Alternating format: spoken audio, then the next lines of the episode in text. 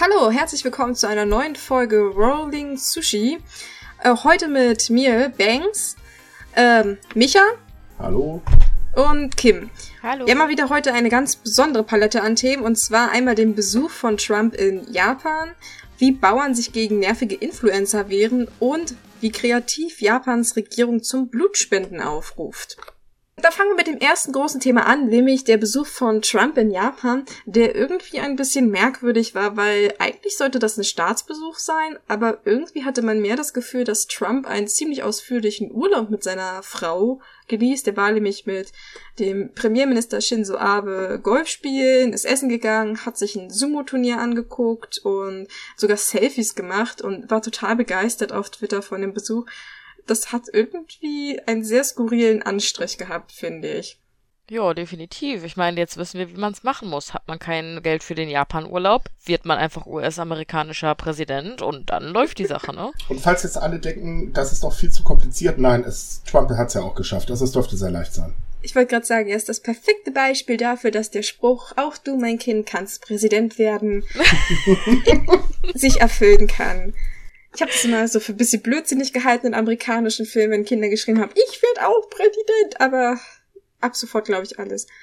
Aber ich fand das trotzdem sehr, sehr, sehr lustig, vor allem auch so die Zusammenstellung erst Golf spielen, also mehr so was, was Modernes. Wobei Trump ja wohl unglaublich gerne Golf spielt. Das ist halt so der Snobsport ohnehin, oder? Sorry, aber. Ja, man, man, man, man schlägt mit einem großen Schläger auf einen kleinen Ball und macht sonst nichts. Also Sport würde ich das jetzt auch nicht nennen. Also ich weiß, dass ich den Ball nicht mal treffen würde, von daher halte ich jetzt mal lieber meine Klappe. ich ich habe immer einmal versucht, Minigolf wirklich zu spielen und ich habe dann den Schläger weggeschmissen aus Versehen. Bei mir war es aus lauter Wut, weil ich das blöde Ding einfach nicht getroffen habe. Äh, nee, naja. Hat keinen Spaß gemacht. Und dann das natürlich das, das Sumo-Turnier, was auch irgendwie ziemlich skurril war, weil Trump da so seine eigene kleine niedliche Ecke bekommen hat mit Sicherheitspersonal, äh, das sich vor, das ihn vor herumfliegenden Kissen beschützen sollte. Aber ohne Witz, ich finde, das ist eigentlich eine super Idee. So, Trump kriegt seine eigene süße kleine Ecke und wir lassen ihn einfach da. Problem gelöst. wir mögen Trump ja alle total gerne. Mhm. Ja, bei den Kissen sollte man dazu sagen, ähm, er wurde ja vorne an den Ring gesetzt, äh, also so die ähm, Reihe, wo man halt eben äh, im Prinzip alles abbekommt, inklusive manchmal auch das Salz, was sie da durch die Gegend werfen. Äh, was übrigens die erste Kuriosität war, normalerweise setzen VIPs nie vorne am Ring, sondern haben halt äh, etwas weiter hinten Logen. Und ähm, er hat halt auch ein Tischchen bekommen, also so ganz, ganz edel. Das Problem ist halt nur, dass ähm, in Japan bei einem Sumo-Turnier, wenn jetzt zum Beispiel der Ringer, den man gerade äh, favorisiert, verliert, dann nimmt man die Sitzkissen, auf denen man da sitzt, und schmeißt sie halt nach vorne. Naja, und er hat halt seine eigene Security mitgenommen, damit sie die Kissen abwehren. Ich stelle mir das Training davon gerade sehr lustig vor. Wir okay, machen also mal anders. Ja, so ungefähr. es kam übrigens zu keinem Kissengate. Oh. Ähm, allerdings war die Begeisterung, äh, dass Trump da war, nicht ganz so groß. Äh, viele haben sich halt darüber beschwert, äh, dass sie erstens ähm, durchleuchtet wurden äh, im Vorfeld, bevor sie sich halt äh, dahin begeben haben, also ein paar Tage vorher. Äh, es wurden keine Getränke verkauft äh, und so weiter. Also es muss schon sehr lustig gewesen sein für einige Zuschauer, zumindest für die vorderen Reihen. Äh, die fanden das alles andere als toll und äh, es waren auch sehr, sehr viele Stimmen da, die halt meinten, Trump hat da überhaupt nichts zu suchen. Und auch die Sache, dass er halt einen eigenen Pokal mitgebracht hat und ihn übergeben hat, das fanden auch sehr viele nicht wirklich lustig. Also diesen Pokal, also der, ich hatte den mir angeguckt und die Übergabe und das war so komisch. Also ich hatte das Gefühl, dass der Sumo-Ringer, der gewonnen hatte, überhaupt sich nicht gefreut hatte, dachte sich so, oh, Danke. Altmetall, danke. Ich habe mir mehrere Bilder extra deswegen rausgegoogelt äh, von der Szene, um halt zu gucken, ob jetzt vielleicht der Schnappschuss, den ich zuerst gesehen habe, wo er alles andere als begeistert aussah, ähm, äh, ob das jetzt halt nur so komisch aufgenommen wurde. Aber ich habe kein Bild gefunden, wo der Sieger dann halt wirklich da stand und so happy, juhu, ich kriege jetzt hier was vom äh, US-Präsidenten und so weiter. Das war eigentlich immer nur, ja, danke. Und ja, können wir jetzt so weitermachen? Aus, er sah so ein bisschen aus, als wenn er Bauchschmerzen hätte. So ein bisschen verkniffen. Ja, aber mal ehrlich, allein schon wie der Pokal hieß. United States President's Cup. Ich meine, braucht der noch eine eigene Plakette, die heißt, ich habe es zum Präsidenten geschafft? Oder... Äh, wir sind uns ja ganz sicher, dass Trump so eine Plakette nicht hat. Tuschi. ich wollte gerade sagen. Ich würde sagen, dafür hat sich ja der Shinzo Abe umso mehr gefreut, mit ihnen so seinen Tag zu verbringen. Da gab's ja dieses ganz berühmte Selfie, was die geschossen haben. Die sehen da drauf so glücklich aus wie zwei kleine Schuljungs auf ihrem Ausflug. Aber man muss halt dazu sagen, äh, ganz zum Schluss, also so die letzten Stunden, die Trump da war, gab es ja dann doch noch tatsächlich ein bisschen Politik und da war es dann aber auch ganz schnell wieder mit dieser Freundschaft vorbei, weil äh, da hat ja die USA eine ziemlich heftige Absage von, der, äh, von Japan ähm, kassiert. Und zwar, ähm, Trump hat ja mal wieder gefordert, dass der Agrarmarkt äh, speziell für die USA geöffnet wird. Äh, man sollte dazu sagen, es gibt ja das TPP-Abkommen, also das Transpazifische Handelsabkommen. Ähm, wo Trump direkt, also als erstes im Prinzip, ich bin an der Macht, ich trete jetzt aus allen Abkommen aus, das hat er ja mit der EU auch gemacht. Und äh, er hat dann aber angefangen, Sonderrechte zu fordern und das nicht zu knapp. Und ähm, der japanische Wirtschaftsminister, dessen Namen ich leider echt nicht aussprechen kann, tut mir leid, ähm, sagte halt äh, O-Ton, ähm, dass es einfach ein Wunschdenken von Trump sei, dass er jetzt äh, so, so einen Sonderstatus bekommt. Und das war schon ziemlich deutlich. Also erst halt Friede voller Eierkuchen und danach dann, tja, jetzt gibt's halt äh, richtige Worte. Ähm, war schon ziemlich gut. Vor allem, dass Japan mal so, so harsh antwortet, das kennt man eigentlich überhaupt nicht. Naja, wenn man überlegt, wie viel der sich schon geleistet hat. Also Trump redet ja immer von fairem Handel. Ähm, was seine Interpretation von fair ist, ist ja letztendlich auch, dass Japan am besten alle Zölle auf amerikanische Produkte komplett wegfallen lassen soll, aber er will das gleiche nicht mit japanischen Produkten machen. Da kann man die Wut der Japaner schon verstehen. Man muss ja auch dazu sagen, dass der Handelskrieg, äh, den die USA mit China gerade lustig führt, äh, ja auch sehr, sehr unangenehm für japanische Firmen wird. Oh, ähm, ja. Viele lassen ja in Japan, äh, in, in China produzieren. Und auf der anderen Seite ist es halt so, dass ähm, allgemein der Handel mit China ja ähm, gestört wird. Und äh, ob das unbedingt so gut wird? Also ich kann schon verstehen, dass die da so ein bisschen sagen, hey, hör auf zu nerven, wir wollen es eigentlich nicht. Mich hätte ja mehr interessiert, wie Trump dann so direkt darauf reagiert hätte, dass ihn, also ich denke mal, er hat nicht sofort verstanden, was Japan damit meinte. Ist ja auch kein Wunder, es ist Trump. Ja, es ist Trump, ja, ich würde sagen, deswegen, äh, wie er im Nachhinein vielleicht reagiert hat, dass er dann auch wie so ein kleines wütendes Kind dann auf den Boden gestampft hat und geschrien hat, ich will, ich will, ich will. Und Melania hat sein Handy weggenommen, damit er nicht wieder twittert. er er hat es ja trotzdem getan. Also von daher, ähm, nein, ja. aber man könnte es sich vorstellen. So, aber ich denke mal, wir haben jetzt genug über Trump gelästert. Ähm, man merkt, man kann, man kann nie genug über Trump lästern. Also ganz ehrlich, der, der hat so viel Material, da könnten wir einen ganzen Podcast alleine machen. Aber du hast ein bisschen recht. Ähm, mit was, äh, weil wir beim Thema gerade fair sind, äh, wir könnten ja über die neue Raucherregelung von Mitsubishi reden. Ja, das könnten wir machen. Ich würde sie jetzt nur nicht als fair bezeichnen. Deswegen meinte ich ja Thema fair, weil wirklich fair ist sie ja nun nicht. Also ich finde sie zumindest sehr unfair. Ja, warum also ich jetzt erstmal? Gegen Rauchen ja, äh, ist immer eine gute Idee. Ähm, man kann als Raucher zu Hause sitzen und rauchen, okay, aber woanders muss man das nicht tun. Ich weiß in dem Fall ja, wovon ich rede. Ähm, bei Mitsubishi ist es so, die haben jetzt einfach gesagt, passt mal auf, liebe Mitarbeiter, rauchen während der Arbeitszeit, egal wo ihr seid, also Homeoffice oder äh, seid ihr auf Geschäftsreise oder oder oder, ist einfach tabu. Das soll halt 2020 in Kraft treten und ähm, ja, man möchte halt eben die Mitarbeiter vor Passivrauchen schützen. Äh, ich weiß allerdings nicht genau, wie sie das unbedingt kontrollieren wollen, denn wenn ich Homeoffice mache, soll ich da eine Kamera aufstellen und ich meine, auf Geschäftsreise da kriegt das doch sonst gar keiner mit. Naja, ich meine, die Firma heißt ja Mitsubishi Chemical, die stellen Chemikalien her. Vielleicht haben die ja irgendwie so ein rauchentdeckendes äh, Chemikalienzeug entwickelt, das irgendwie bei Zigarettenrauch Feuer fängt, sodass den Mitarbeitern gar nichts anderes mehr übrig bleibt als. Das wäre aber doof, wenn ich zum Beispiel gerade in ein Flugzeug einsteige und noch ein bisschen oder so mit den letzten Rauchzug ausatme und das Flugzeug in die Luft fliegt. Also Dieser Plan ist noch nicht ganz ausgereift, aber. Ich, ich dachte jetzt eher, dass es zu Kontrollen kommt, wenn die zur Arbeit kommen und dann gehst du so durch die Tür und gehst einfach so Flammen auf und dann denken die sich so, oh, wieder jemand, der heimlich geraucht hat. Oder sie toll. stellen irgendeinen ein, der einmal schnuppern darf. der Schnüffeltest. Nein, aber jetzt mal Spaß beiseite. Im Prinzip ist es ja eine gute Idee. Ähm, gerade wenn halt andere Leute vor Passivrauch geschützt werden soll. Ich meine, ganz ehrlich, wenn ich mir meine Lunge selber wegquarze, dann ist es halt mein eigenes Problem, aber da muss ich ja keine Mitleidenschaft mitziehen. Das stimmt. Und ähm, ich finde halt, während der Arbeit muss man auch nicht zwangsläufig rauchen. Gerade jetzt, wo Japan halt gezielt auch ähm, immer mehr gegen Rauchen vorgeht. Äh, die waren ja sonst immer ein sehr tolerantes Land, was das angeht. Ähm, es ist eigentlich eine gute Idee.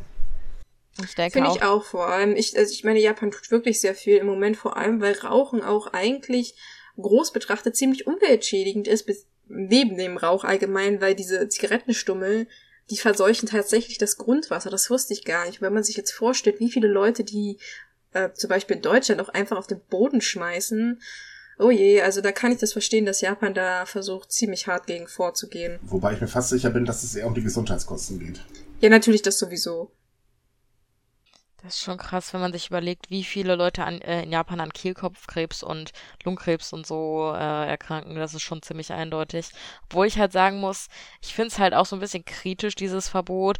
Wie, Micha, du hast das ja gerade auch schon gesagt, was ich mit meiner eigenen Lunge mache, ist letztendlich meine Entscheidung. Passivrauchen sollte man natürlich verhindern, aber das halt komplett zu verbieten und dann auch alle Raucherräume so äh, zu entfernen, wenn Leute halt schon abhängig sind, das finde ich schon hart. Ich meine, letztendlich dauert es ja auch eine Weile, bis man wieder davon runterkommt. Aber ich muss ganz ehrlich sagen, ähm, im Unternehmen selber finde ich das gerechtfertigt. Man kann einfach auch nach draußen gehen, wenn man halt eben unbedingt eine rauchen möchte und sich da irgendwo in der Ecke stellen oder so. Da, so kennen wir ja aus der Schule. Es gab ja überall Raucherecken, oder gibt es ja äh, heutzutage auch noch. Ähm, man muss eigentlich. Ja, also zu meiner Zeit gab es noch Raucherecken. Ich sehe schon, Banks ist sehr behütet äh, zur Schule gegangen. Man, man muss allerdings sagen, diese Raucherecken sind definitiv nie offiziell gewesen. Das ist, also ja. es waren eher so die, wie schnell kann ich eine Zigarette wegschmeißen, wenn der Lehrer aufkommt, Ecke. Mhm.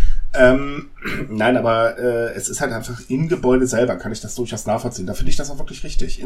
Gerade jetzt, es ist ja so, ähm, das Rauchen alleine, also äh, es sind ja nicht nur die Stoffe, ähm, die halt andere Leute einatmen könnten, sondern ähm, es bleibt ja an den Wänden kleben, äh, sorgt allgemein für eine sehr unangenehme, ähm, für ein sehr unangenehmes Raumklima und so weiter. Und äh, ich finde das in der Hinsicht völlig okay.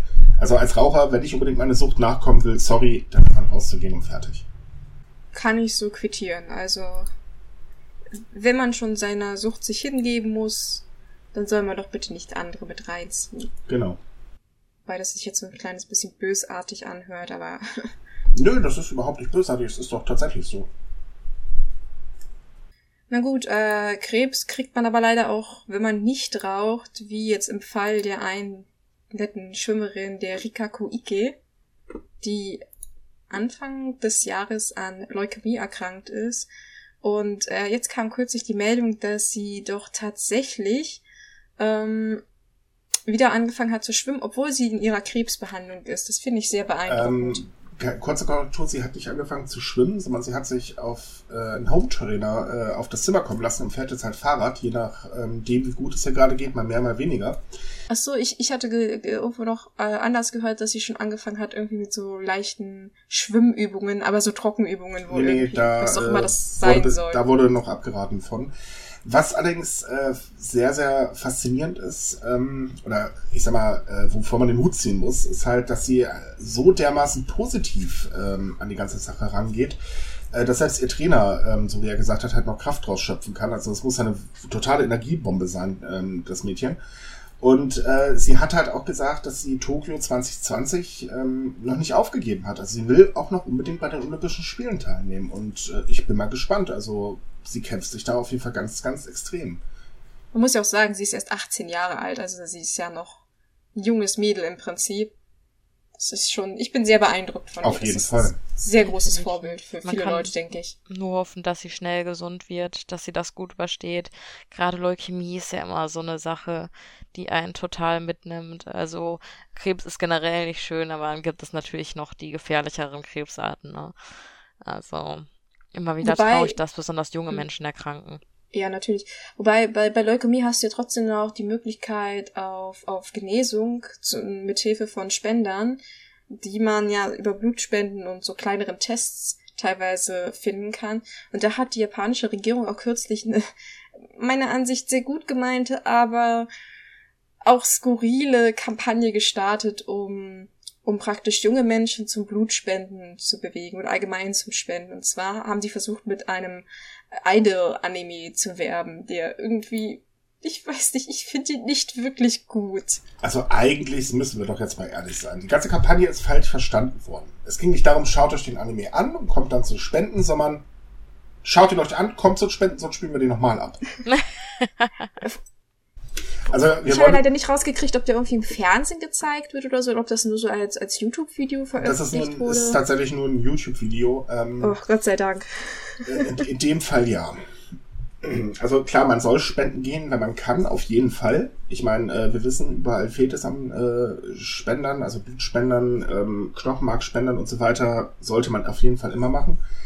Aber man muss es halt definitiv nicht so, naja, wie soll man das jetzt nennen, schlecht machen. Also da gab es in Japan schon einige andere Aktionen, die weiß Gott sinnvoller waren. Äh, es gab zum Beispiel eine Aktion, ähm, da wurde das Girls on Panzer Franchise für genommen und es gab halt so ganz bestimmtes Merchandise so ganz limitiert und so weiter. Da haben die Leute äh, dem Roten Kreuz in Japan die Bude eingerannt, um Spenden zu das war mit Love Life, richtig? Mit da Love haben die so, so ein ganz bestimmtes Plakat oder Poster gekriegt, wenn sie gespendet haben. Ja, ja äh, mit ähm, Love Life gab es das auch und äh, es ist halt, sowas halte ich halt für sinnvoller, als anzukommen und im Prinzip eine Aktion, die eigentlich gut gemeint ist, so dermaßen ins Lächerliche zu ziehen. Und ich meine, ernsthaft, der Anime ist wirklich schlimm. Obwohl man sich da auch fragen kann, so, ich meine, letztendlich ist er jetzt sehr bekannt geworden, weil er so schlecht war. Vielleicht gehen die Leute ja trotzdem zum Blutspenden, weil sie die ganze Situation nochmal ins Gedächtnis gerufen bekommen haben. Ja, aber das Problem ist, in Japan ist allgemein die Situation, äh, Blutspenden und auch Knochenmarkspenden und so weiter, ähm, da sind nicht sehr viele Leute bereit für. Und ähm, ich glaube, man sollte da lieber ein bisschen vorsichtiger vorgehen. Und selbst wenn man es ins Lächerliche zieht, ähm, oder versehentlich ins Lächerliche zieht, ist es ja definitiv nicht gewollt. Ich glaube nicht, dass das unbedingt so positiv ist. Also, sonst sollte man sich lieber auf das besinnen, was man eben schon äh, gemacht hat, was funktioniert hat und das dann lieber weitermachen. Da äh, zieht man dann doch mehr Leute an, als äh, wenn man halt eben so eine Aktion startet. Was ich auch nicht schlecht finde, wäre, ähm, jetzt vor kurzem war ja der Anime Cells at Work so richtig groß. Vielleicht könnte man auch mal so ein Kurzanime machen, der eben aufklärt und ähm, ja, darstellt, wie wichtig das ist, wie, viel man, äh, wie vielen Menschen man helfen könnte. Ich denke, das wird auf jeden Fall mehr Erfolg versprechen als, naja, dieser Kurzanime. Also das finde ich eine richtig gute Idee eigentlich, weil ich, ich mag den Manga und den Anime und ich denke, das ist eine süße Art, das eigentlich darzustellen. Ein Sales at Work OVA. Das sollte man vielleicht allerdings auch wirklich mal in Deutschland versuchen, weil man muss auch mal ganz ehrlich sein, hier in Deutschland ist die Bereitschaft ja auch nicht gerade unbedingt groß.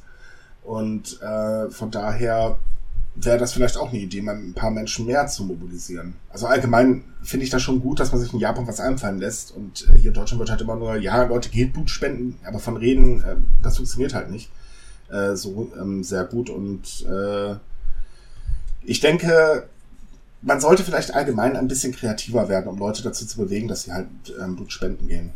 Ich wollte gerade fragen, was wäre denn eine, eine interessante oder vielleicht wirksame Idee in Deutschland, das umzusetzen. Also ich denke mal, in Deutschland kannst du niemanden mit irgendwelchen äh, Postern von Idols ködern. Ich, ich werde mich jetzt wahrscheinlich gerade voll lächerlich machen, aber es gab doch vor kurzem noch diese, diese ähm, so total gehypte Serie. Vielleicht fragt man eigentlich mal ganz nett danach, ob man äh, die benutzen kann, ähm, damit man Leute halt zu Blutspenden locken kann. Es tut mir leid, ich weiß den Namen dieser Serie nicht, weil ich Game of Thrones. Danke. Ich habe Game of Thrones tatsächlich die gnadenlos ignoriert. Ich meine, das könnte man, könnte man bestimmt richtig gut aufbauen, so ein Motto, ja, bei dem ganzen Blutvergießen in Game of Thrones sind Blutkonserven wirklich wichtig. Oh, das Geht ist richtig Blut gut. spenden. Spende, Spende Blut recht, äh, rette deinen Lieblingscharakter oder irgendwie Ja! Ne? Ja. Also ich, ich guck's auch nicht, ich habe davon keine Ahnung, aber ich denke, das wird bestimmt gut ankommen, wobei die Serie ja wohl aktuell ziemlich verhasst bei den Fans ist, aus irgendwelchen Gründen, die ich, wie gesagt, nicht nachvollziehen kann, Be weil ich die Serie wir. nicht belassen wir das Thema Game of Thrones einfach mal. Aber ähm, nein, es ist halt wirklich so, auch in Deutschland könnte es halt gerne ein bisschen kreativer werden. Und man könnte auch so äh, Gesetze fallen lassen oder beziehungsweise Bestimmungen wie zum Beispiel, dass ähm, ich glaube Transgender und äh, homosexuelle Menschen dürfen nicht spenden gehen. Ich weiß das jetzt so ganz Meines genau. Wissens sind es nur homosexuelle Männer, weil die statistisch gesehen öfter HIV haben oder so. Ich möchte Ja, jetzt das- nichts Falsches erklären. Ist, also das stimmt, Homosexuelle dürfen nur, Männer, Frauen nicht, Männer dürfen nur spenden, wenn sie ein, ich glaube, mehr als ein halbes Jahr enthaltsam gelebt haben. Ich kann das nicht so genau sagen. Und äh, Transsexuelle dürfen auch nicht spenden, weil sie wohl auch ein höheres Risiko haben, sich mit irgendwelchen Krankheiten anzustecken, etc. etc. Da ist ein ziemlich böser Paragraph wohl drin, der auch gerade sehr stark protestiert wird, weil wir alle sind Menschen und das Blut in uns ist, denke ich, allen gleich. Und ich denke, das Risiko, bloß weil ich jetzt äh, mit Männern schlafe, ist nicht unbedingt höher, als wenn ich mit derselben Anzahl an Frauen schlafe, wenn ich ein Mann bin. Also äh, ich finde das ein bisschen absurd. Da müsste man das eigentlich auf alle einhalten. Also es ist einfach zu der Zeit ja gewesen, dass ähm, AIDS einfach ein enorm, enormes Problem war bei eben schwulen Männern geschichtlich gesehen. Und dann ging es jetzt letztendlich, glaube ich, einfach nur um das statistische Risiko, aber ich finde das auch nicht richtig. Einfach weil ich bin auch der Meinung, dass es mittlerweile veraltet und überholt ist. Vor vor allem kann das Blut doch eh dann, es wird doch eh danach getestet. Also warum nicht sagen, ja Leute, kommt, äh, gebt her, wir gucken nach, ob es sowieso okay ist. Weil du HIV nicht sofort nachweisen kannst. Also nehmen wir an, man steckt sich irgendwie den Tag vorher mit HIV an, dann ähm, wird das nicht sofort unbedingt nachgewiesen, sondern was, ich, ich kenne mich da echt nicht hundertprozentig aus, aber ich glaube, bis zu drei Monate lässt sich das nicht immer nachweisen. Oh, echt so lange? Also ich dachte, dass das. Okay, äh, ich glaube, wir rutschen so ein bisschen vom Thema ab.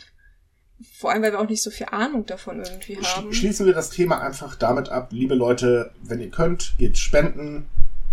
Je mehr, desto besser. Wer nicht Blut spenden kann, kann vielleicht Knochenmark spenden. Auch das hilft enorm vielen Menschen. Informiert euch, sucht euch äh, jemanden vom Roten Kreuz. Sie machen oft Informationsveranstaltungen. Spendet, wenn ihr könnt. Das ist eine super Sache.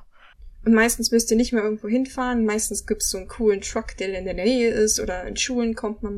Und wenn man brav spenden war, kriegt man sogar meistens noch einen Keks oder irgendwas anderes zu essen. Für die hungrigen Leute unter euch.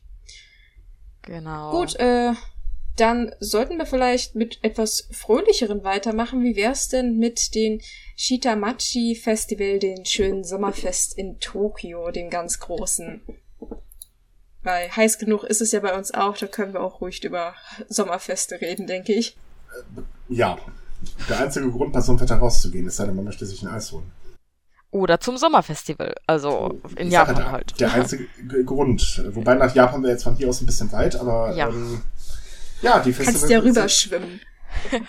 Abkühlung. sind- Ich, ich glaube, Google Maps hat das rausgenommen, dass man schwimmen soll, wenn man nach Japan möchte. Oh, Kann ich wirklich, gar nicht das finde ich aber sehr schade. Ja, aber. Nee, es müsste mittlerweile raus sein. Ich glaube, es gibt nur noch das Ding mit dem ähm, Jetski, wenn man nach China paddelt. Oh, das müsste ich mal ausprobieren. Das mit dem Jetski oder nachgucken? Ähm, naja, kommt drauf an, wie, äh, wie lange mir Google Maps dann anzeigt, dass ich unterwegs wäre. Ja, also Du, du bist ein paar Stunden unterwegs. ein bisschen wahrscheinlich, ja. Ich gehe davon aus. Ich weiß jetzt auch nicht, wie äh, begeistert die chinesischen Behörden wären, wenn ich auf einmal mit dem Jetski da ankäme, von daher. Hm. Aber gut, zurück zum Thema zu den Sommerfest. Das war ja, es ja, gehört ja zu den jährlichen Sommerfesten in, in Tokio und das ist schon mehr als 1300 Jahre alt. Also wenn ich das richtig verstanden habe. Und äh, ja, es, man muss dazu sagen, es ist ja nicht so wie die Sommerfeste, die wir vielleicht in Deutschland kennen. Das funktioniert ja in Japan ein kleines bisschen anders. Da, du, ja, du kannst gerne übernehmen.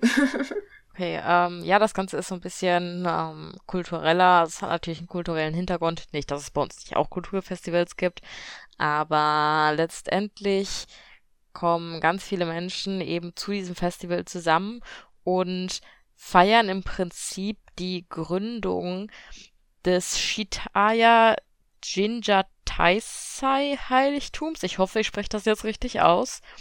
Und ähm, verschiedene Schreine präsentieren diese sogenannten Mikoshi, die dann durch die Straßen getragen werden und bewundert werden können. Das sind ja diese, diese kleinen Schreine. Ich finde die so richtig cool. Ja. Aber die sind ja unglaublich schwer. Also da tragen ja Bei den kleineren sind das, glaube ich, mindestens 50 Leute meistens. Und bei den größeren ja bis zu 100, 150 oder sogar noch mehr.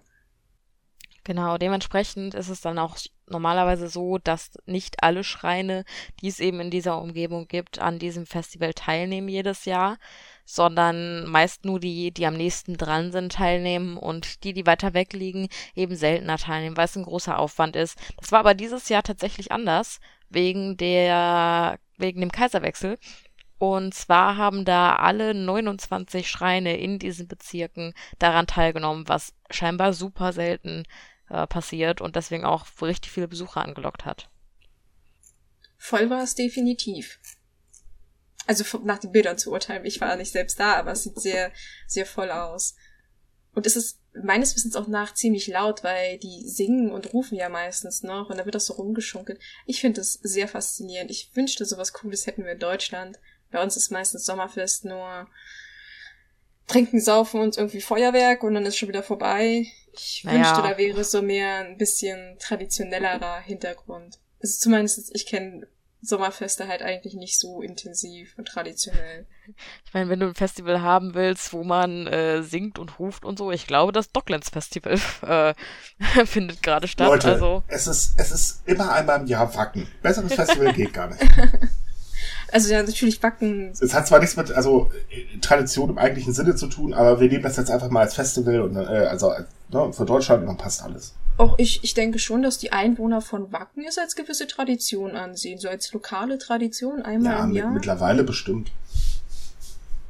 Eine Bierpipeline haben sie ja auch wohl kürzlich verlegt. Das sollte man mal den Japanern vorschlagen. Eine Bierpipeline. Eine Bierpipeline?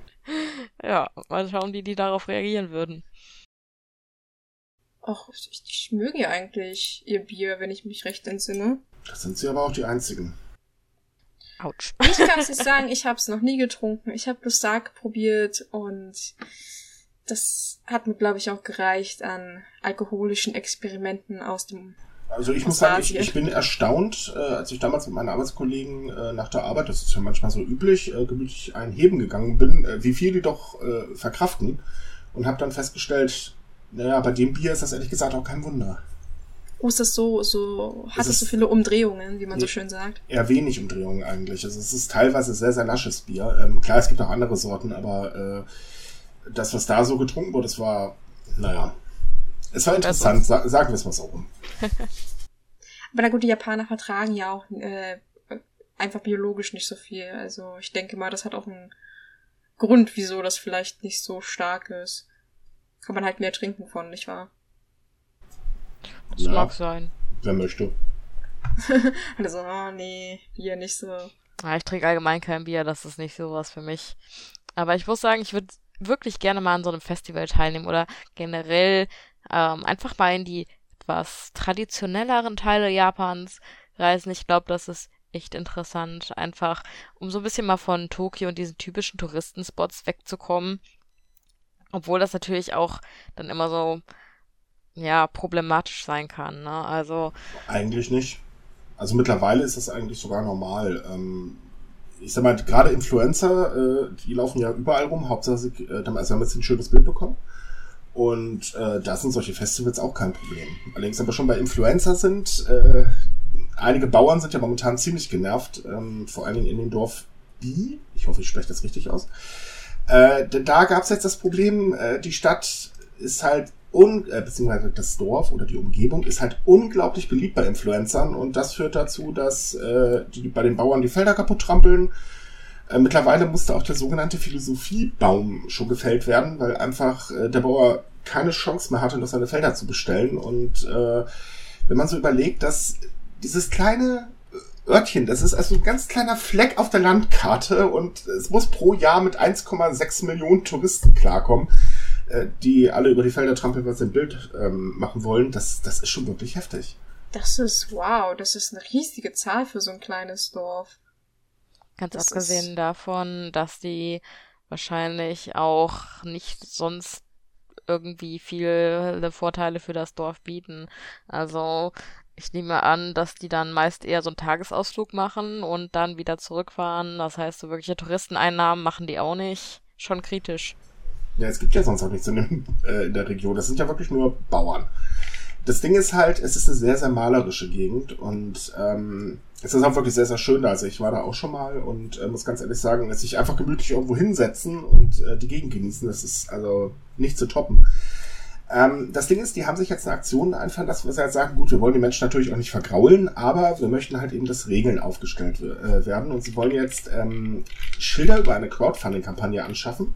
Die sind dann mit QR-Code ausgestattet und äh, so ein Pipapo, die dann halt eben ähm, erklären, hallo, ne, das gehört zum Bauern, schieß mich tot und tralala.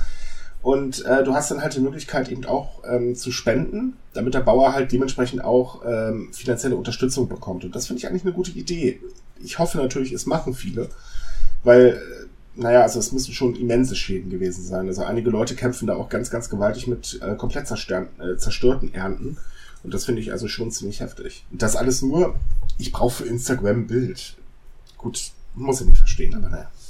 Also ich denke auch, dass das eigentlich ja, ich denke eigentlich, dass sie sich wahrscheinlich in erster Linie ziemlich gefreut haben, dass so viele Leute kommen. Weil vor allem ja die ländlichen Regionen in Japan ja doch irgendwie so ein bisschen wenig Tourismus haben und auch darunter so ein bisschen leiden. Aber andererseits hat man halt, wie gesagt, das Problem, dass dann halt so viele kommen und dann auch so, ach, wie sagt man, so, so. Respektlos. Ja, danke, das war das Wort, was ich so, dass die dann halt auch so respektlos sind und nicht drüber nachdenken, was sie machen. Ja, es ist vor allen Dingen schade einfach, dass ähm, der Philosophiebaum gefällt wurde. Äh, das ist halt, ja, es ist, war ein sehr alter Baum und äh, zack und weg. Naja, ich finde, da hätte man schon ein bisschen mehr aufpassen äh, können. Es gibt ja noch einen anderen Baum, der da steht. Das müsste der Sieben-Sterne-Baum sein, wenn ich mich gerade nicht irre. Und da ist es halt auch so, das ist so der nächste Baum, wo man halt drüber nachdenkt, okay, nehmen wir ihn lieber weg, damit wir halt die Flut ein bisschen eingrenzen können. Deswegen hoffe ich sehr, dass die ähm, Crowdfunding-Kampagne was äh, bringt, damit der jetzt nicht auch noch weichen muss.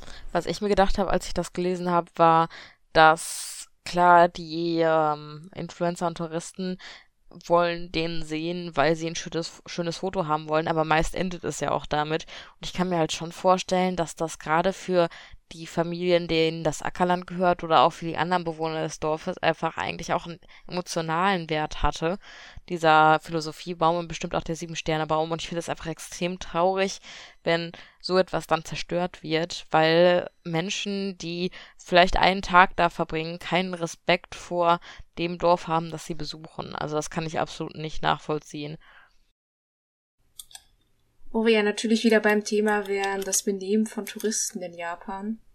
Ja, das, da könnten wir nochmal ein ganz neues Kapitel aufschlagen. Da könnten wir vor allem eine Sondersendung zu machen mit Sachen, die man selber schon erlebt hat. Also von daher. Also bei der Geschichte muss ich so, musste ich so ein bisschen an, an die Story mit diesem ähm, Ghibli-Bahnhof denken.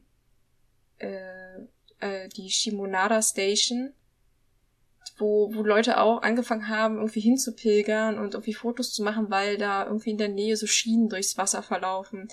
Und die haben überhaupt nicht dran gedacht, dass das gar keine, keine Bahnschienen sind, weil die sind viel breiter, sondern die gehören zu einer Schiffwerft, die da gleich um die Ecke ist. Und die waren auch irgendwann ziemlich verzweifelt und meinten, die Leute sollen doch bitte, bitte aufhören, da auf das Gelände zu kommen und ins Wasser zu gehen. Das ist tatsächlich ein Ort, da wird gearbeitet und das ist gefährlich, weil da Schiffe verladen werden und so. Und ich, ich, da haben die auch eine riesige Kampagne gestartet mit Schildern und so, dass die Leute doch bitte nicht dahin gehen. Und selbst Leute von Studio Ghibli haben dann irgendwann angefangen zu sagen, das ist nicht mal der richtige Bahnhof. Oh. Also die haben im Prinzip den falschen Bahnhof, die falschen Schienen sowieso fotografiert. Ich weiß nicht, wie es mittlerweile aussieht. Ähm, ich hoffe, das hat sich auch geändert, weil es wäre für alle Beteiligten wünschenswert und ich wünschte, dass Touristen in Japan manchmal ein kleines bisschen mehr ihren Verstand benutzen. Ja, aber manchmal hat man das Gefühl, äh, ich steige aus dem Flugzeug und dann war es das. Also sprich, der Verstand, der fliegt wieder zurück. äh, Die haben sie gleich da vergessen. Der ist überhaupt zu Hause geblieben, war kein Platz mehr im Gepäck. Ja, so ungefähr. Also bei manchen Leuten kann man sich das definitiv vorstellen. Aber wie gesagt, darüber machen wir lieber mal eine extra Sendung. Denn äh, das Thema ist dann doch ein bisschen umfangreicher. Allerdings muss man auch dazu sagen, nicht nur Touristen benehmen sich daneben, sondern tatsächlich auch Mitarbeiter speziell von Sushi-Restaurants. Es war eine wunderbare Überleitung. Ja, ich bin gut heute, ich merke das schon. Oh ja, die Geschichte mit dieser Sushi-Kette, das war. Also man, man, muss dazu sagen, ähm, Anfang des Jahres gab es einige Videos, die gezeigt haben, wie halt Mitarbeiter von äh, speziell Schnellrestaurantketten ähm, irgendwas in der Küche angestellt haben. Und äh, da war halt einer dabei, der war ganz, ganz gewitzt. Der hat halt, äh, ist da fröhlich zum Mülleimer gegangen, hat äh, Fisch rausgeangelt und ist damit wieder fröhlich zur Küche, äh, also in die Küche marschiert. Äh, das Video hat wohl gemerkt nicht gezeigt, ob der Fisch verarbeitet wurde. Wir hoffen alle mal, er wurde es nicht. Nein, er wurde wohl nachhinein nicht verarbeitet. Das war wohl ein Scherz. Haben also die haben die den Fisch auf Feuer gesagt. reingeschmissen. Also, Ho hoffen wir es einfach mal, dass es auch wirklich so passiert ist. Allerdings ist es halt so, ähm, man ist ja schlau, man hat ja Kameras hängen.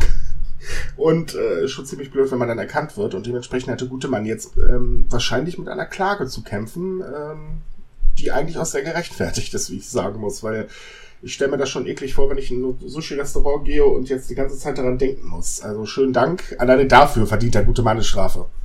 man muss doch erstens dazu sagen, guter Mann ist gut. Es ist nämlich eigentlich, es waren mehrere Jugendliche, die das so gemacht haben. Und äh, um, um den Dummheitsgrad praktisch noch zu steigern, sie haben diese Aktion, also wie sie den Fisch da reinschmeißen und wieder rausholen und auf das Schneidebrettchen legen zum Verarbeiten, selbst gefilmt und dann ins Internet gestellt, weil sie dachten, es sei lustig und man sieht ja im Prinzip ihre Gesichter sowieso nicht drauf. Dass der Betreiber von dieser Kette das ziemlich schnell rausfindet, haben sie wohl leider vergessen. Ja, und dieser Betreiber überlegt halt jetzt, ob er Schadensersatz einklagt, weil natürlich ganz schön viele Kunden dann plötzlich nicht mehr so viel Luft, Lust auf Sushi hatten, was ich irgendwie verstehen kann. so, ein- so ein bisschen. Das stimmt, das mit der Kamera äh, im Restaurant war mit dem Mann, der äh, eine Maske trägt, keine Hose und sich ein Tablett äh, davor gehalten hat. Da Ja. war das die, genau, da war das die interne Kamera, die das aufgenommen hat. Genau, weil wie erwähnt, war das irgendwie eine Zeit lang, da hatten irgendwie jugendliche Angestellte oder junge Erwachsene irgendwie nur Blödsinn im Sinn und das war ja nicht der einzige Vorfall. Wobei es der einzige Vorfall bei der Kette war. Aber da war auch ein Vorfall mit ähm, Yellowhead, das ist so ein Autohandel, Werkstatt-Kettending. Also ich bin mir nicht ganz sicher, was die genau machen. Und da haben auch Jugendliche irgendwie Reifen gestapelt, die mit irgendeiner brennbaren Flüssigkeit übergossen und angezündet, das auch gefilmt und ins Internet gestellt. Und die wurden jetzt auch dafür halt wegen Brandstiftung festgenommen und stehen wohl auch aktuell wo vor Gericht. Da fragt Also, man sich, liebe warum. Kinderchen, denkt alle dran, nur für YouTube ein Video machen kann man gerne, aber nicht mit jedem Scheiß. Ach ja, wo, wo sind die guten alten Zeiten hin, wo Kinder sich für YouTube-Video-Klicks noch den Arm gebrochen haben? Was? Kennt ihr das nicht? Das war eins der allerersten YouTube-Videos, die so richtig bekannt wurden und das hieß einfach simpel, dummer Junge bricht sich den Arm. Okay, nein. Und es ist tatsächlich, der Junge nimmt so seinen Arm und wie man halt so einen Ast über den, übers Bein zerbricht Oh, und drückt er halt den Arm. Ich Nein. hoffe wirklich sehr, dass der Junge sich in diesem Video nicht den Arm gebrochen hat, aber es hörte sich ganz so danach an. Das Ja, hat man gut. bei uns damals auf dem Schulhof so rumgezeigt und nicht Leute, die halbnackt im Restaurant durch die Gegend rennen oder ja, Müllfisch wir sind jetzt immer in verarbeiten. den Zeiten von Leo Marcher und Co. angekommen, da erwarten wir mal lieber nicht mehr wirklich viel. Guck mal, da hört es bei mir schon auf. Ich weiß gar nicht, wer Leon Marcher ist. Alle reden über ihn, aber ich kenne ihn nicht. Gut, dann geh dich auch bitte nicht informieren, es ist besser, glaub mir. Oh je, jetzt bashen wir schon YouTuber. So weit sind wir schon gekommen. Ja, immer feste drauf. Aber richtig. So wie auf den Fisch, der im Müll landete. Oh. Ah, ich, ich krieg grad ganz. Ich war übrigens morgens zum Sushi-Essen eingeladen. Mir fällt gerade ein, es war eine doofe Idee, das Thema auszuwählen, aber na gut. Sag ihm, aber du willst mit in die Küche. Ja, steht da daneben. So, hm? Ist der Fisch denn wirklich frisch? Wie bei Asterix und Obelix. Nein, Fisch ist nicht frisch. Da fliegen die Fische dann durchs Restaurant. Oh Mann. Das gäbe auch ein Aha. tolles YouTube-Video ab, bin ich ganz sicher. Micha in der Küche. Ich dachte jetzt mit eher an die fliegenden Fische im Restaurant, aber das so. sicher auch, Micha. Bestimmt. Total. Aber Klar. Kinder ist Essensverschwendung. Schmeiß bitte nicht mit Essen rum. Sind wir heute eigentlich gut. eine Sendung, die aufklärt und die Jugend irgendwie gerade biegen möchte? Oder? Wir können ja mal so eine Kinderecke machen, so wie, wie, frag, frag doch Sumikai, hier kommt die Maus. Verschnitt. Lassen wir das lieber. Dann heißt das bei uns, hier kommt der Panda. Ähm, Das könnte aber ein bisschen Verwechslungsgefahr mit äh, Metal geben, das weißt du, also lassen wir das lieber mit Panda. Okay, okay. Oh, Ähm, der Ja gut. Fisch hatten wir jetzt auch schon. Ähm, Kommen wir doch zu den Katzen. ach, Miezekatzen sind doch immer süß. Von Ja. Fisch zu Katzen, das passt perfekt. Richtig. Außerdem möchten wir noch auch sehen, ob äh, Katzenbilder auf Facebook funktionieren wunderbar. Schauen wir mal, ob es im Podcast genauso gut klappt, nur ohne Bild. Ja, dann müssen wir es aber auch in den Titel reinhauen. aber auf jeden Fall machen wir nachher. Gut, Katzen. Äh, ja, das, äh, die Katzenattraktion in Nagasaki. Das ist im Prinzip ähm, eine Einrichtung, die komplett auf Katzenfans ausgelegt ist. Da gibt's nämlich praktisch alles rund um Katzen, von kleinen Winkelkatzen bis Anhängern und schreinartigen anderen Dingen. Ähm, ja, also ich, ich muss ehrlich sagen, ich weiß jetzt nicht gerade genau, wieso ausgerechnet Nagasaki und Katzen. Ist es bei denen das, das äh, ein, ein, ein heiliges Tier, so wie Nara die Rehe? Nee, pass auf. Das Ding ist, es geht ja, halt ich nicht. Pass auf. Gut. so, Kinder, die zuhört, ihr passt jetzt auch auf. Wir machen Ja, weiter Mann. mit der, mit dem Unterricht. nee, also das Ding ist, es geht halt um spezielle Katzen, um sogenannte Bogenschwanzkatzen. Also Katzen mit einem Knick im Schwanz statt in der Optik. ähm, ihr müsst nicht drüber lachen, ist schon in Ordnung. äh, auf jeden Fall geht es halt um diese ganz speziellen Katzen, die scheinbar auch ziemlich viele Fans haben. Ich wusste nicht, dass das etwas ist, wofür sich Leute begeistern, aber okay.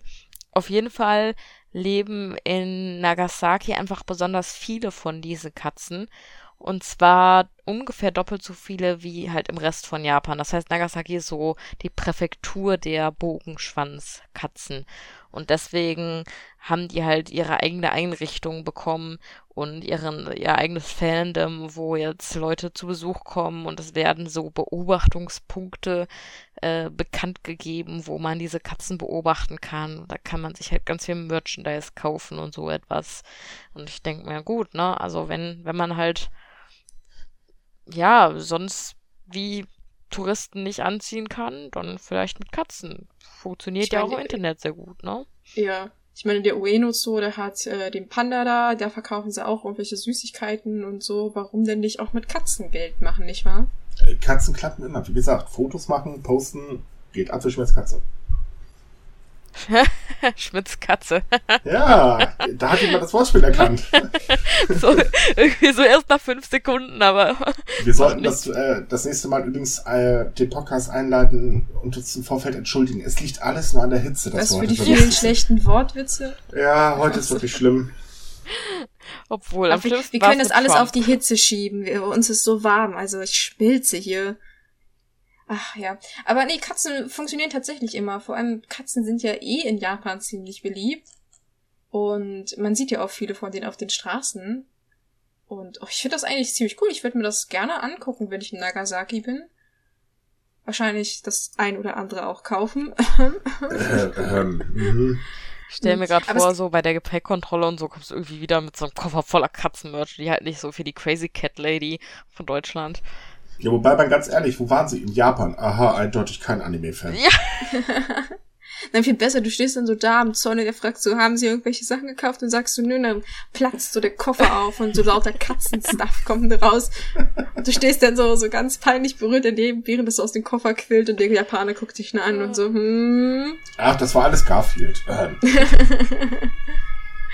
Ach Oh, ja. Irgendwie ist die Polizei unterwegs. na, es ist halt sehr warm. Es ist in dem Fall auch äh, kein Wunder. Ja. Wie gesagt, wir können es heute alles auf das Wetter schieben. Ja. Ach ja. Kühle. Normalerweise ist der PC schuld, aber heute haben wir mal eine gute Ausrede. Ich finde ja Katzen toll, so warme Sachen, die legen sich auf alles drauf.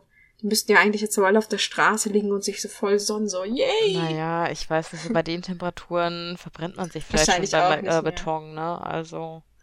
Ja, da soll, müssen, müssen ja auch Hundebesitzer immer aufpassen. Die sollen ja ihren Liebling dann auch immer so Schüchen anziehen, damit die sich nicht die Pfoten verbrennen. Man muss schließlich auch auf seine vierbeinigen, vierbeinigen Freunde aufpassen, nicht wahr? Ja, das stimmt. Ich weiß nicht, habt ihr Katzen? Ich nicht. Ich würde voll gerne eine haben, aber irgendwie... Ich möchte mir tatsächlich eine anschaffen, aber ich bin auch am überlegen, weil ähm, im Büro, ob das eine gute Idee ist, ich weiß ja nicht. Ja, naja, die, wie gesagt, die haben ja die Angewohnheit, sich auf, immer auf die ungünstigsten Plätze zu legen. Ja, und die ungünstigsten Plätze sind ganz viele Tastaturen, an denen Sumikai schreibt. Äh, lassen wir das mal lieber. Also wenn unsere Texte ganz, ganz komisch werden, nicht wundern, äh, es ist nicht unsere Schuld, es ist dann die Katze gewesen. Und da Ja. wird die nächste gute Ausrede. Ich Ey! glaube, wir brauchen Katzen eine sind Katze. super, wir müssen uns, da können wir die auch als Maskottchen machen, so. Und Aber wir haben doch schon, Achtung, jetzt kommt's, unsere Sushi-Rolle als Maskottchen. Äh, Wenn Ach die ja. anfängt sich zu bewegen, dann liegt das auch an der Hitze. Lebensmittel verderben und so. Genau, wenn wir lang genug warten bei den Temperaturen, fängt sie sogar an zu sprechen. Hm, dann würde ich mir Sorgen machen. Naja, also wenn sie äh, unsere Leser begrüßt, kann sie das gerne machen. Aber ich wäre eigentlich noch ein bisschen dagegen, wenn ich ehrlich bin. Das würde mich dann ziemlich nerven, weil ich habe logischerweise unsere Seite ständig offen. Lassen wir das mal lieber. Ich möchte Wie- mich nicht wie- mit unserem Logo unterhalten. Wie wie diese kleine Büroklampe bei Word. An die musste ich gerade auch denken. Die guten alten Zeiten. Ach ja, die guten alten Zeiten. Ich ja ganz berührt jetzt. Apropos Zeit, Leute, jetzt kommt wieder so eine super Überleitung. Was kostet es eigentlich, Zeit mit einem japanischen Idol zu verbringen? Wisst ihr das? Nein, aber das wirst du uns bestimmt doch sicherlich gleich verraten, Kim, oder? Ja, wenn du drauf bestehst. Kleinen Moment, ich muss erst einen Zettel und einen Stift suchen. Ich bin gleich nachgerechnet. So, natürlich mal nur sehen, für, Mal sehen, was die Portokasse beim nächsten Japan oder hergibt. Man muss ja auch mal ausprobieren. so So, was man für, da für schreibt. So, dann leg mal los, Kim. Gut, dann. Was kostet denn eine? Ja, das kommt halt ganz auf dieses ähm, Idol an, das man dann letztendlich trifft. Was allgemein bei allen Idols gibt, die man so treffen kann, ist halt, dass es gar nicht um Sex oder irgendwelche wirklichen Dates an sich geht im romantischen Sinne, sondern man kann dann einfach nur mit seinem Idol Zeit verbringen und halt essen gehen oder in Clubs oder so etwas. Und Das ist jetzt der Moment, wo haufenweise Männer abschalten. Schade. Oh. vielleicht hätte ich das erst am Ende sagen sollen. So, Ja, ach übrigens. Sorry, Leute. Tja, naja, zu spät. Tut mir leid, euch zu enttäuschen, liebe Männer oder Frauen. Wir wollen ja hier nicht, ähm, ja, niemand ausschließen.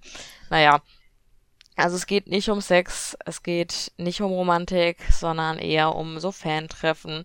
Und letztendlich geht es halt von Person zu Person, die man trifft, ganz unterschiedlich, was man denn so zahlt. Also man hat beispielsweise bei diesem Service eine Olympiateilnehmerin, die für einen Abend 150.000 Yen nimmt. Das sind so um die 1200 Euro. Und im Gegensatz dazu nimmt eine recht bekannte Schauspielerin schon 10 Millionen Yen. Also das sind 82.500 Euro. Und da fragt man sich auch so, wenn man das, also ich frage mich, wenn man das bezahlen kann, so ist man dann nicht selber eigentlich schon so erfolgreich, dass man sowieso mit solchen Leuten zu tun hat? Naja, also es gibt Fans, die geben weiß Gott mehr Geld aus. Also 82.000 finde ich schon ziemlich heftig. Da möchte ich dann aber auch jemand, äh, ja, wirklich Bekannten zu sitzen haben. Also irgendjemanden so aus dem B-Movie. Nicht, aber 1000, ja, Ich meine, wenn du meine, 82.000 Euro hast, so, dann kannst du doch auch einfach in irgendeinen Club gehen, in den VIP-Bereich oder auf irgendeine Gala oder so. Und dann triffst du doch viel mehr berühmte Leute auf einmal, oder? Also, ich verstehe das nicht so ganz. Ja, man muss aber auch den ernsten Hintergrund äh, hinter natürlich sehen. Das ist jetzt nicht einfach so, ähm, dass äh, juhu, ich will halt ganz viel Geld scheffeln, sondern ähm, gerade bei Schauspielern in Japan ist es so, äh, es gibt sehr viele. Und äh, in Japan ist auch der Indie-Filmbereich natürlich sehr, sehr hoch. Also wenn ich so an Filme wie 100 Yen Woman denke oder, ähm, ach Gott, jetzt fällt mir der Titel wieder nicht ein. Äh, egal. Aber es ist halt so, ähm, du hast halt extrem zu kämpfen. Ich meine, klar, wenn es ne, gibt viele Schauspieler, so viele Filme werden jetzt weiß Gott auch nicht produziert. Und es ist halt so wenigstens eine Gelegenheit, noch ein bisschen Geld nebenbei zu verdienen. Ähm, genauso auch äh, in der Musikbranche. Nicht jeder, der Idol ist, verdient automatisch Unsummen, wie jetzt die ganz großen Bands. Und ähm, es ist halt gerade schwierig, wenn du in Japan in der Öffentlichkeit stehst, einen ganz normalen Job nachzugehen. Äh, du wirst oft nicht eingestellt tatsächlich und ähm, oder wenn du Glück hast, bist du auch noch verpönt, weil du irgendwie, weiß ich mal, schlecht geschauspielert hast. Das sind die Japaner ja bekanntlich immer ein bisschen sehr nachtragend. Und ähm, so, naja, kann man halt einigermaßen überleben. Und das ist tatsächlich ein Service, der sehr gerne auch gebucht wird. Also es gibt sehr, sehr viele Menschen, die sich dann halt eben äh, jemanden einladen, um einfach mal den Menschen kennen, also näher kennenzulernen. Ich wollte gerade sagen, also ich denke mal für vor allem für kleinere Schauspieler, ich meine jetzt eine ehemalige Olympiateilnehmerin, was, was macht die nebenbei? Also ich kann mir da jetzt nichts Großartiges vorstellen. Also als kleine Nebeneinnahmequelle, wenn sie halt jetzt bekannt war, als sehr bekannt war, als sie noch aktiv war. Warum denn nicht? Also Ja, und ich meine, wenn da jemand für gerne Geld bezahlt, ist es doch auch völlig in Ordnung. ist ja, ich, ich wie gesagt, es ist, ich finde da nichts Schlimmes dabei und man, es gibt bestimmt Leute, die, ich meine, ich würde okay, wenn ich das Geld dafür hätte und das angeboten wird, aber wer möchte zum Beispiel nicht mal einen netten Abend mit Hayao Miyazaki verbringen oder so? Also, ich, also ich würde gerne mal mit denen sprechen. Ich denke, das ist ein bestimmt ein sehr interessanter Mensch. Ob ich jetzt bereit wäre, 82.000 Euro dafür auszugeben, ist jetzt eine andere Sache. Also ich glaube, für aber, diesen Menschen musst du noch ein bisschen mehr hinblättern. Ja, aber ich meine jetzt, äh, ob ich dir das Geld mir das wert wäre, aber so einen netten Abend mit jemandem, den man irgendwie von dem man ein Fan ist oder den man gern hat. Ähm, warum? Also, ihr sagt, ich finde das nicht schlimm. Es ist, war ein bisschen skurril, dass man dafür so viel Geld bezahlt, aber. Es birgt aber natürlich auch das Risiko, weil wenn du an einen total äh, fanatischen Fan gerätst, dann kannst du ganz, ganz schnell dir einen Stalker züchten. Äh, oh ja. Das, also ich sehe es ein bisschen zwiegespalten. Also es ist im Prinzip nichts Schlimmes, aber ähm, es birgt halt einfach auch genug äh, Gefahren in Anführungsstrichen. Und ähm, also da, ich bin da ein bisschen skeptisch. Ich weiß auch ehrlich gesagt nicht, ob ich unbedingt Geld ausgeben möchte, um jemanden zu treffen, den ich halt äh, schätze, also dessen Arbeit ich halt schätze. Weil da muss ich ganz ehrlich sein, ähm, ich weiß nicht, ich will das sehen, was die Leute machen und äh, pff, was die Menschen privat machen, ist mir meistens völlig egal. Ich meine, gut, da stehst du halt, ähm, glaube ich, also ich denke, dass du schon dazu der selteren Sorte gehörst. Also viele verehren ihre Idole dann ja auch irgendwie ähm, auf einer persönlichen Ebene.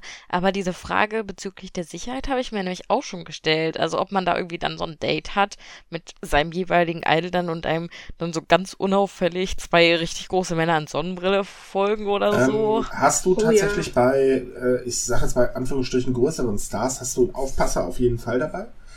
Bei der Olympiasiegerin, also der ehemaligen, glaube ich das jetzt eher nicht, weil äh, für 1000, was war das, 1200 Euro ungefähr umgerechnet, äh, da wäre das Geld gar nicht drin. Also ähm, denke ich jetzt nicht.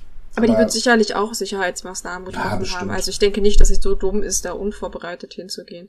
Wie gesagt, ich stimme dazu mit dem Geld ausgeben. Ich, ich denke, es wäre was anderes, wenn man sagen könnte, dass das im Rahmen einer Spendenaktion oder wie, so wäre. Es gibt ja manchmal so Stars, so westliche Stars machen das ja manchmal, die versteigern denn sich praktisch selbst für ein Abendessen oder für eine Umarmung oder einen Kurs, je nachdem wer das ist. Und das Geld fließt dann halt wieder zum guten Zweck. Naja, ich glaube, äh, selber überleben zu können, ist auch schon ein ganz guter Zweck. Ja, okay, das ich, jetzt finde ich mich irgendwie schlecht, dass ich das so gesagt habe, dass ich das so besser finde. Äh. Nein, im Prinzip ist es immer schön, wenn halt Geld auch wirklich an Bedürftige gehen. Äh, in dem Fall ist es halt so, wenn das jetzt nur dafür ist, um sich selbst halt noch weiter zu bereichern, weil man einfach nicht genug kriegen kann, dann klar ist, äh, nee, also da ist Spenden auf jeden Fall besser. Wenn das jetzt aber so ist, dass man halt eben selber ähm, das Geld nötig hat, um halt vernünftig leben zu können. Wir wissen alle, Japan ist extrem teuer. Ähm, also gerade in den äh, Lebenshaltungskosten. Äh, naja, also wie gesagt, ich finde das jetzt nicht verwerflich oder so. Ähm, es gibt klare Regeln und von daher, wer, wenn ein Fan halt der Meinung ist, er möchte sein Idol treffen und das Geld dafür locker machen will, naja, warum nicht? Ich meine, ich stelle mir das auf jeden Fall schon als eine sehr ja einzigartige Nebenbeschäftigung vor. Also wenn man sich jetzt mal überlegt, dass halt so viele andere junge Menschen in Japan dann häufig in Convenience Stores oder so arbeiten und du dann erzählen kannst, so ja, ich äh, bin zwar jetzt noch nicht, hatte meinen Durchbruch noch nicht so ganz in der Filmindustrie, aber ich treffe halt so Fans äh, und verdiene noch Geld dazu. Ich stelle mir das schon interessant vor. Das auf jeden Fall. Und ich finde es auch weniger dreist als manche andere Aktionen von irgendwelchen Idol-Gruppen, die dann irgendwie benutztes Badewasser verkaufen für einen Preis, der so hoch ist, dass ich ihn schon vergessen habe. Nein, ich glaube, es waren, es, es, es waren, glaub, es war unglaublich viel, es waren mehrere hundert Euro umgerechnet und, oh. Man muss aber auch dazu sagen, dass die Industrie in Japan unglaublich ähm, kommerzialisiert ist. Also klar, ist sie im Prinzip überall, aber da finde ich übertreiben sie teilweise schon gewaltig. Ja, da gibt's ja wirklich für jeden Blödsinn irgendwie Merchandise von Buttons bis irgendwie den Söckchen von den Idols oder keine Ahnung, was man da noch kriegt. Alles. Die geschnittenen Haare als Beispiel kannst du auch in Tüten kaufen. Also ein Löckchen von dem Idol kostet auch Unsummen äh, teilweise. Du kannst äh, sogar übrigens Essensabfälle. Also sprich, was? hat sie nicht gegessen, stand aber mal bei ihr auf dem Tisch.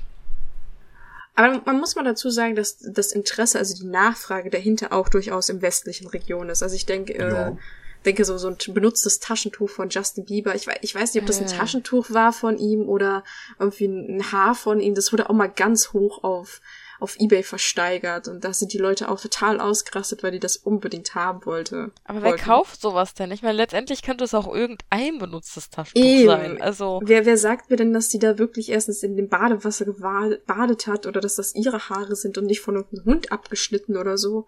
Leute, ihr stellt euch die Frage dabei. Ich meine, sagen wir mal ehrlich, man kann gebrauchte Slips kaufen. Ich möchte nicht wissen, wer die getragen hat. oh, ah, das Themenwechsel. Wechsel. Ja, wir wechseln mal das Thema. So.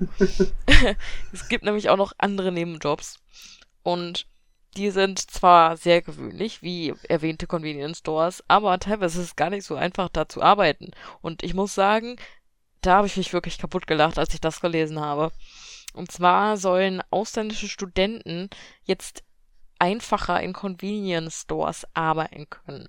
Ähm, allgemein in der, Gast allgemein in der Gastro Gastronomie und im Einzelhandel. Und ähm, dazu muss man halt sagen, normalerweise, äh, wenn du dir ein Visum zum Studieren holst, darfst du nur in dem Bereich in Japan arbeiten, für, in dem du auch studiert hast. Also sprich, hast du halt in Sprachwissenschaft studiert, dann musst du auch als Sprachwissenschaftler arbeiten.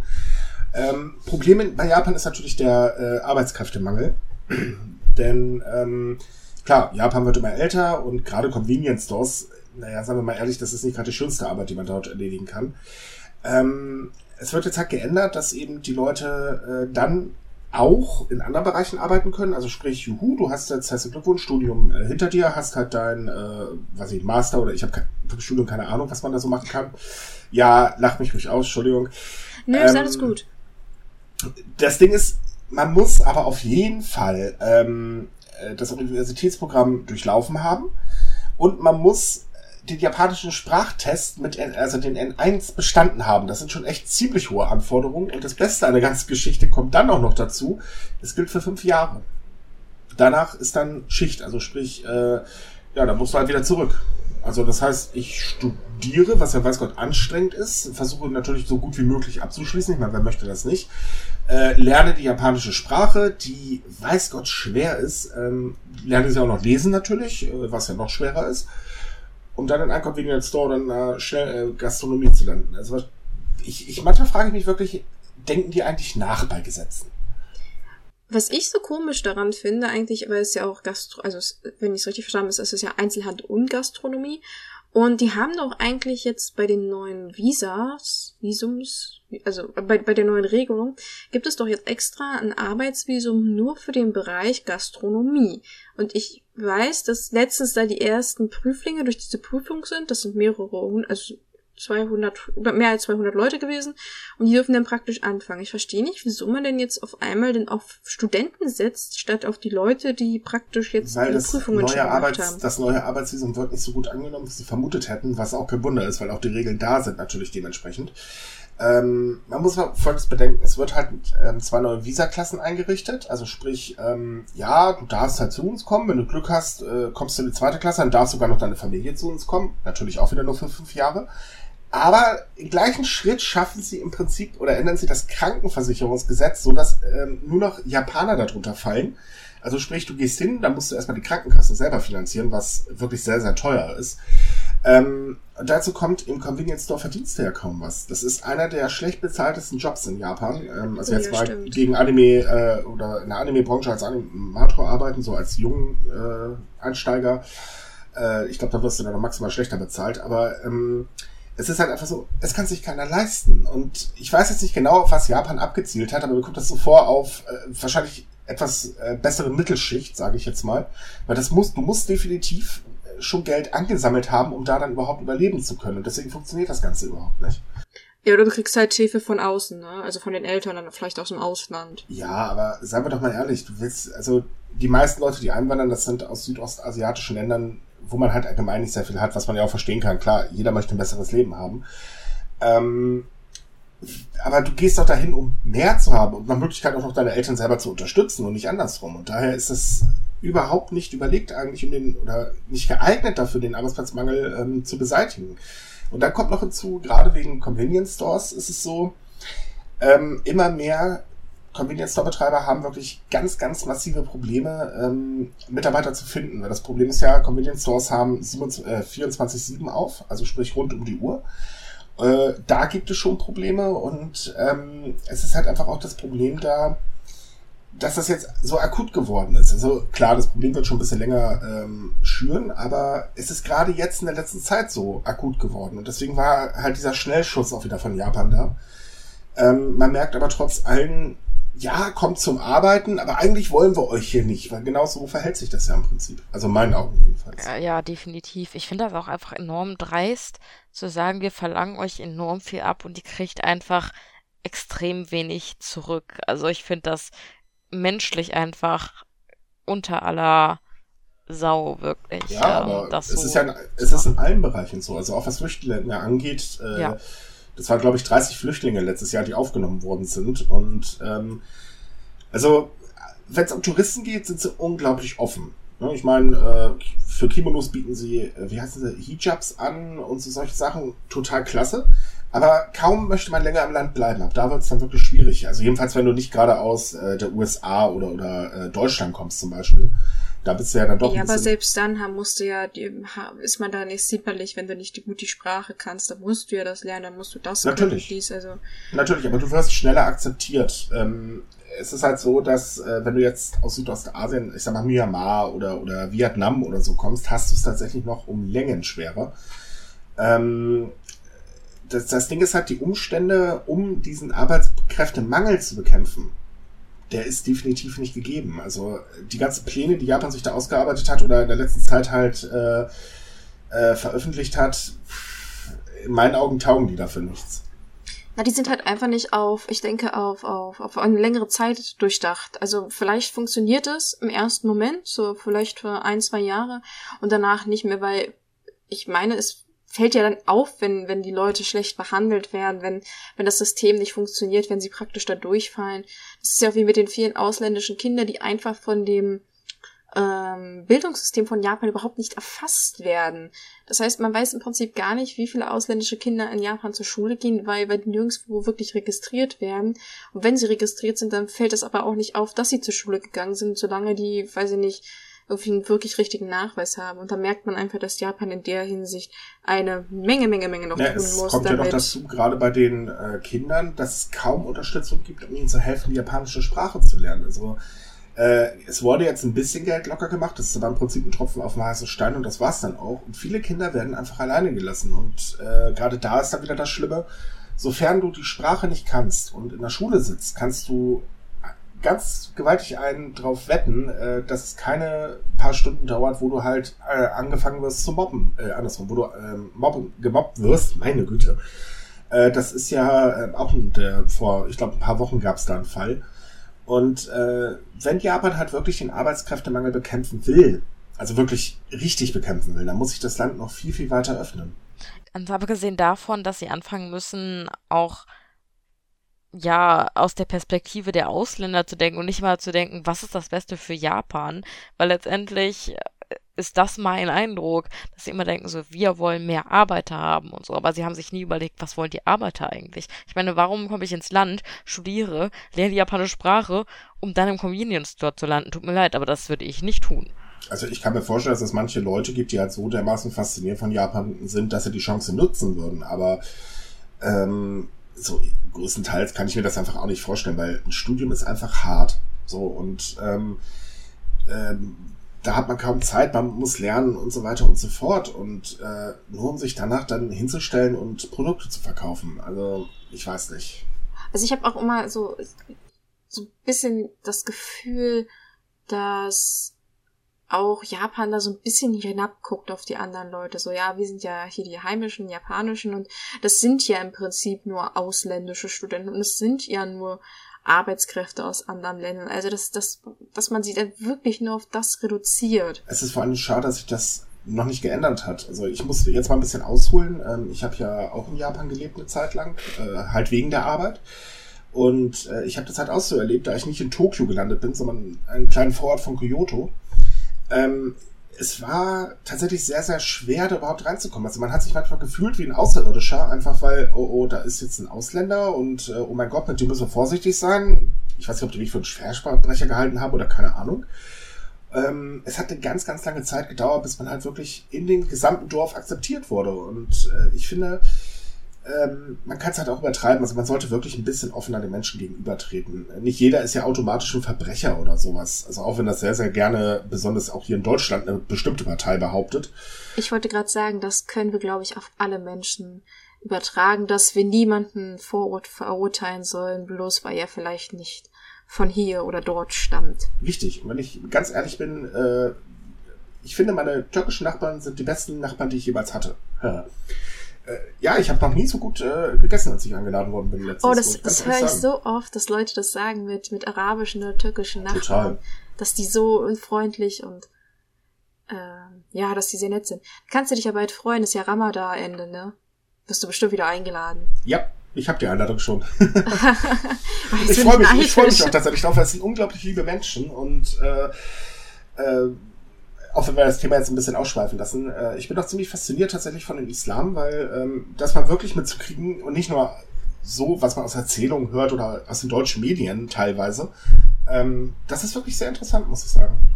Da muss man auch Japan mal Pluspunkte geben, dass sie in der Hinsicht doch sehr tolerant sind mit, wie, wie du schon meintest, mit den Kopftüchern. Und zu den Olympischen Spielen bauen die extra, also das bauen die extra selbst von einem Unternehmen, äh, so mobile Moscheen. Oh. Finde ich klasse mit integrierter Klimaanlage und so Waschbecken für Frauen und Männer.